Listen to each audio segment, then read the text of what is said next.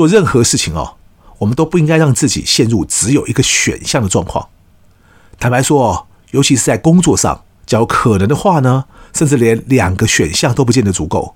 我们应该凡事都要有三个，甚至三个以上的选项。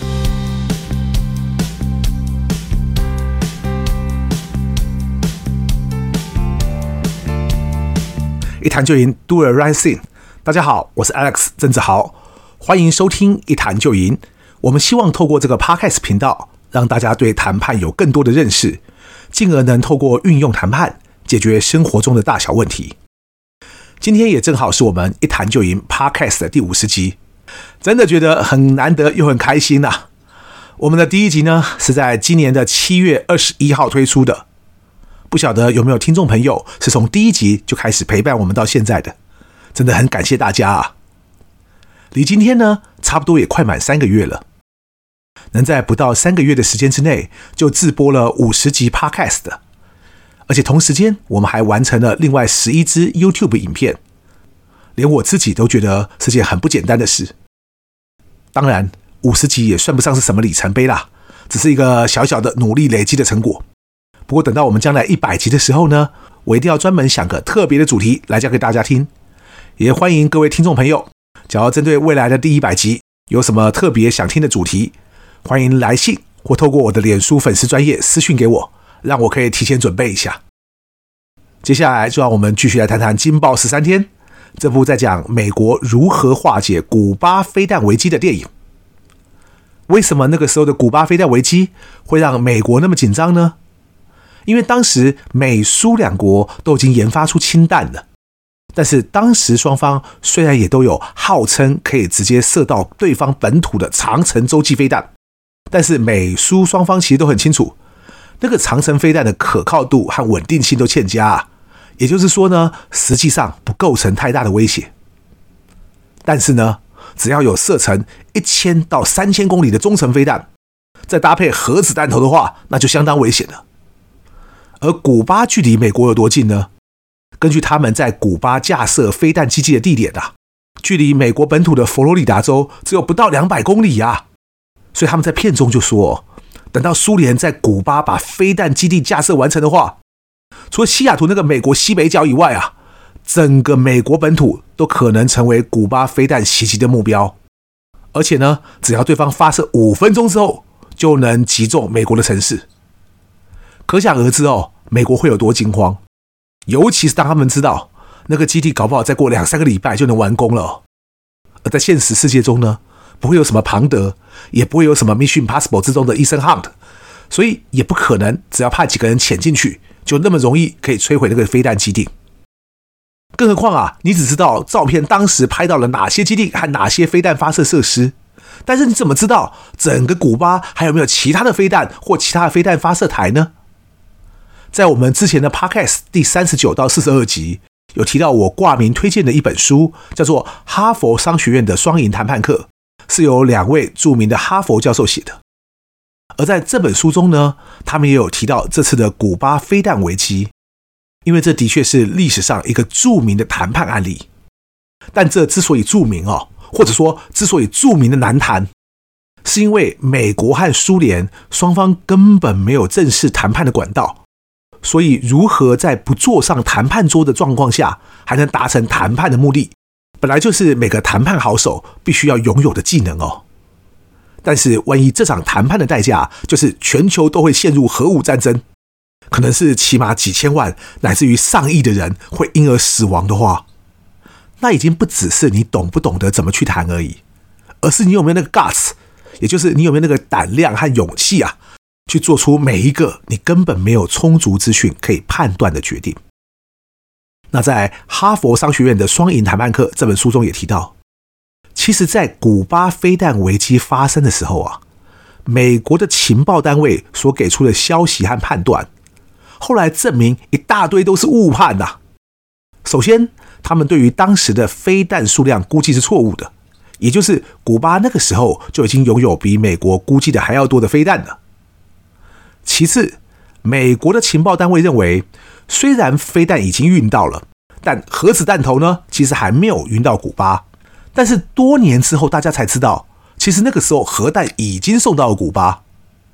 第三个更离谱的是啊，他们一直以为，假如要发射核弹的话，一定要苏联的总书记赫鲁雪夫本人的指示才能发射。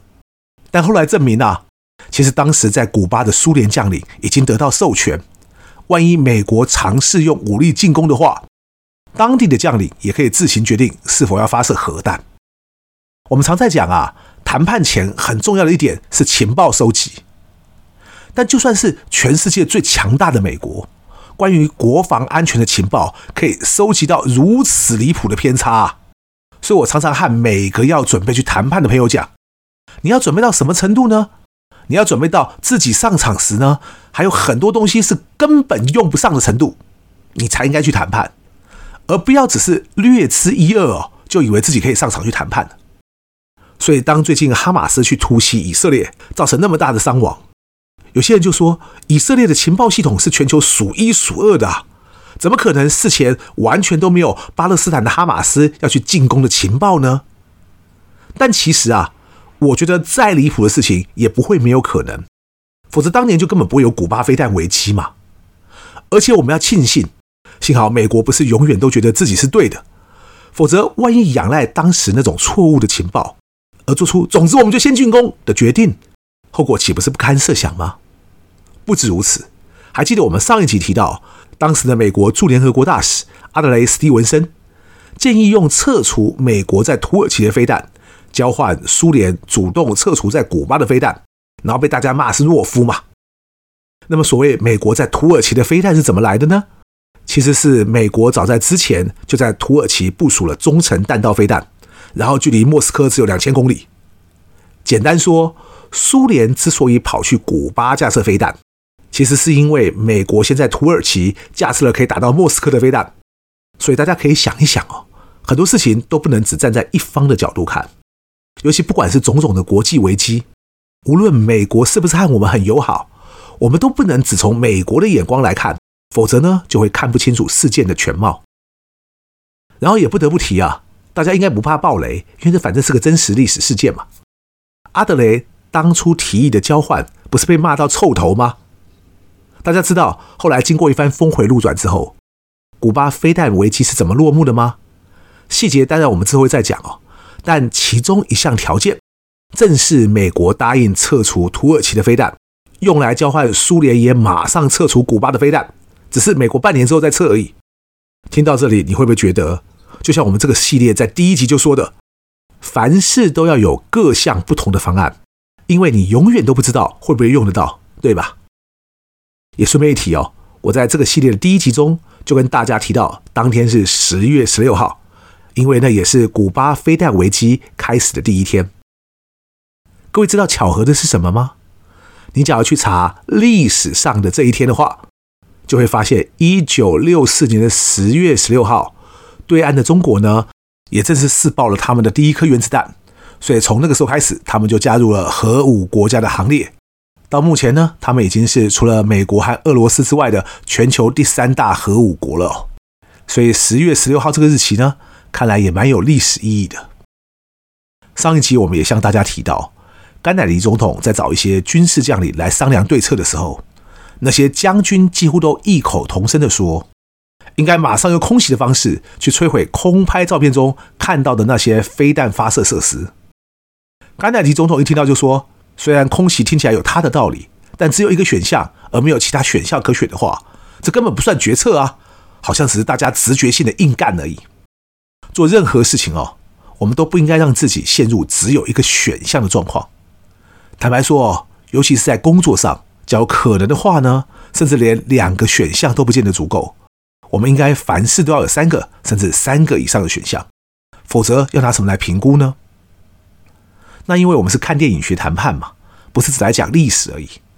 所以虽然电影中只提到三个选项，但大家要不要趁这个机会想想看，假如你是甘乃迪总统的话，又或者你是在场的执行委员会的成员的话，你知不知道现在自己到底有哪些选项？五十集下来啊。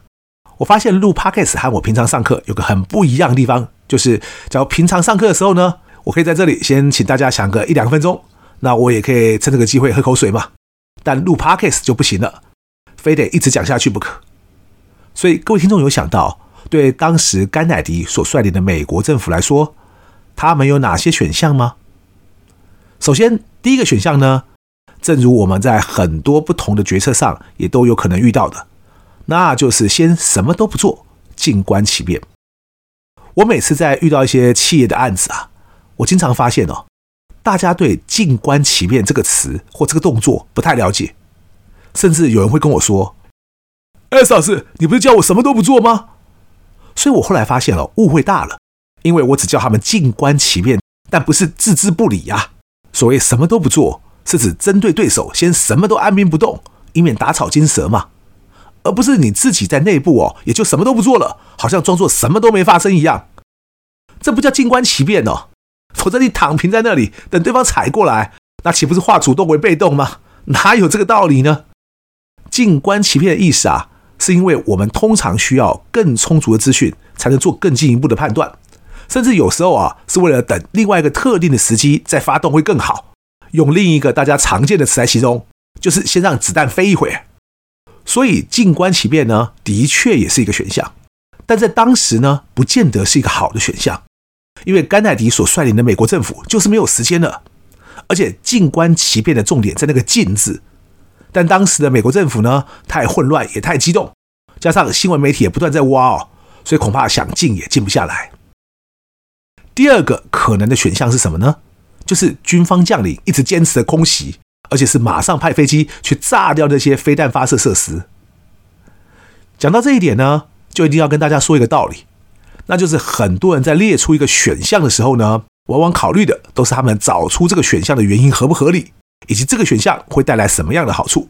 例如说，空袭的好处就是快速消灭威胁嘛。但我们在思考一个选项的时候呢，不管是商业的决策，或者是很多生活上的决定也一样。其实除了原因的合理性和能带来的好处之外，我们更应该考虑什么？就是要考虑这个选项，假如要做的话，实际的行动方案到底是什么，以及当我们采取这个行动之后，会带来什么样的影响和后果。以片中的古巴飞弹危机来说，就是当美国进行空袭之后，苏联又会有什么反应？甘乃迪总统在片中也问那个空军司令啊：“假定我们就这样空袭过去的话，苏联会有什么反应？”结果那个空军司令居然一脸冷静地说：“Nothing。”他觉得呢，苏联绝对不会有什么动作，因为对方也很清楚，万一采取任何军事上的报复行动的话，就等于是宣战了。所以他认为呢，苏联人绝对不会这样做。哇！我听到这句的时候，我都在想。这个空军司令到底知不知道自己在讲什么啊？他到底是用什么标准来做出这种判断的？直觉吗？还是用塔罗牌算的？这就好像啊，有个朋友跟你说，你在路上看到一个人，然后你看他不爽，你就可以过去猫他一拳，然后就问说，对方难不成不会打回来吗？结果你那个朋友信誓旦旦跟你说，绝对不会的，因为对方会知道呢，假如他也动手的话，你之后就会告死他，所以他绝对不会动手的。哎，奇怪了。你想要动手的话，对方不也有可能告死你吗？那为什么你的朋友会劝你动手呢？更何况啊，那种一言不合就打起来也很多啊。难道大家都不知道这样会惹上麻烦吗？光是双方互控伤害啊，接下来到警局做好几个小时的笔录，再去医院验伤，然后呢，起码还要跑好几趟法院，中间搞不好还要进行一些调解，麻烦的要死啊。所以当初何必要动手呢？更何况那种劝你动手，因为他就是认为对方不会还手的人。他是会通灵吗？否则他怎么知道对方会怎么做？暴力相向呢，就已经是一个很糟的处理方式了。而比暴力更糟是什么呢？其实就是无知哦。所以，就算有人来骂你说你觉得长得像茶碗蒸哦，你也不要就这样失去理智。当然，更重要的是不要没事去拆人家哦。今天呢，我们就先讲到这里。下一集我们再来谈谈其他可能的选项有哪些。今天是我们 Podcast 的第五十集嘛，欢迎大家听完之后。都去给我们一个五星好评哦！一谈就赢，感谢大家今天的收听，我是 X，我们下次见。